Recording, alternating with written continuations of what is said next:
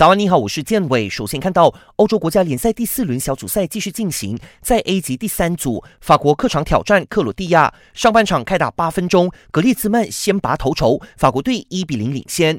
不过下半场却遭对手扳平，在关键时刻，姆巴佩接过迪涅的传球弹射破门。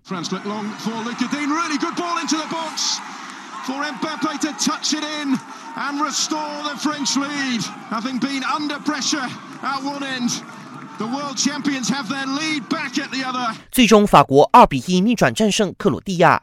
同组的葡萄牙三比零血洗瑞典，以净胜球优势压下法国，暂时位列小组第一。在 A 级第二组的比利时，依靠卢卡库的梅开二度，二比一客胜冰岛，稳居小组头名。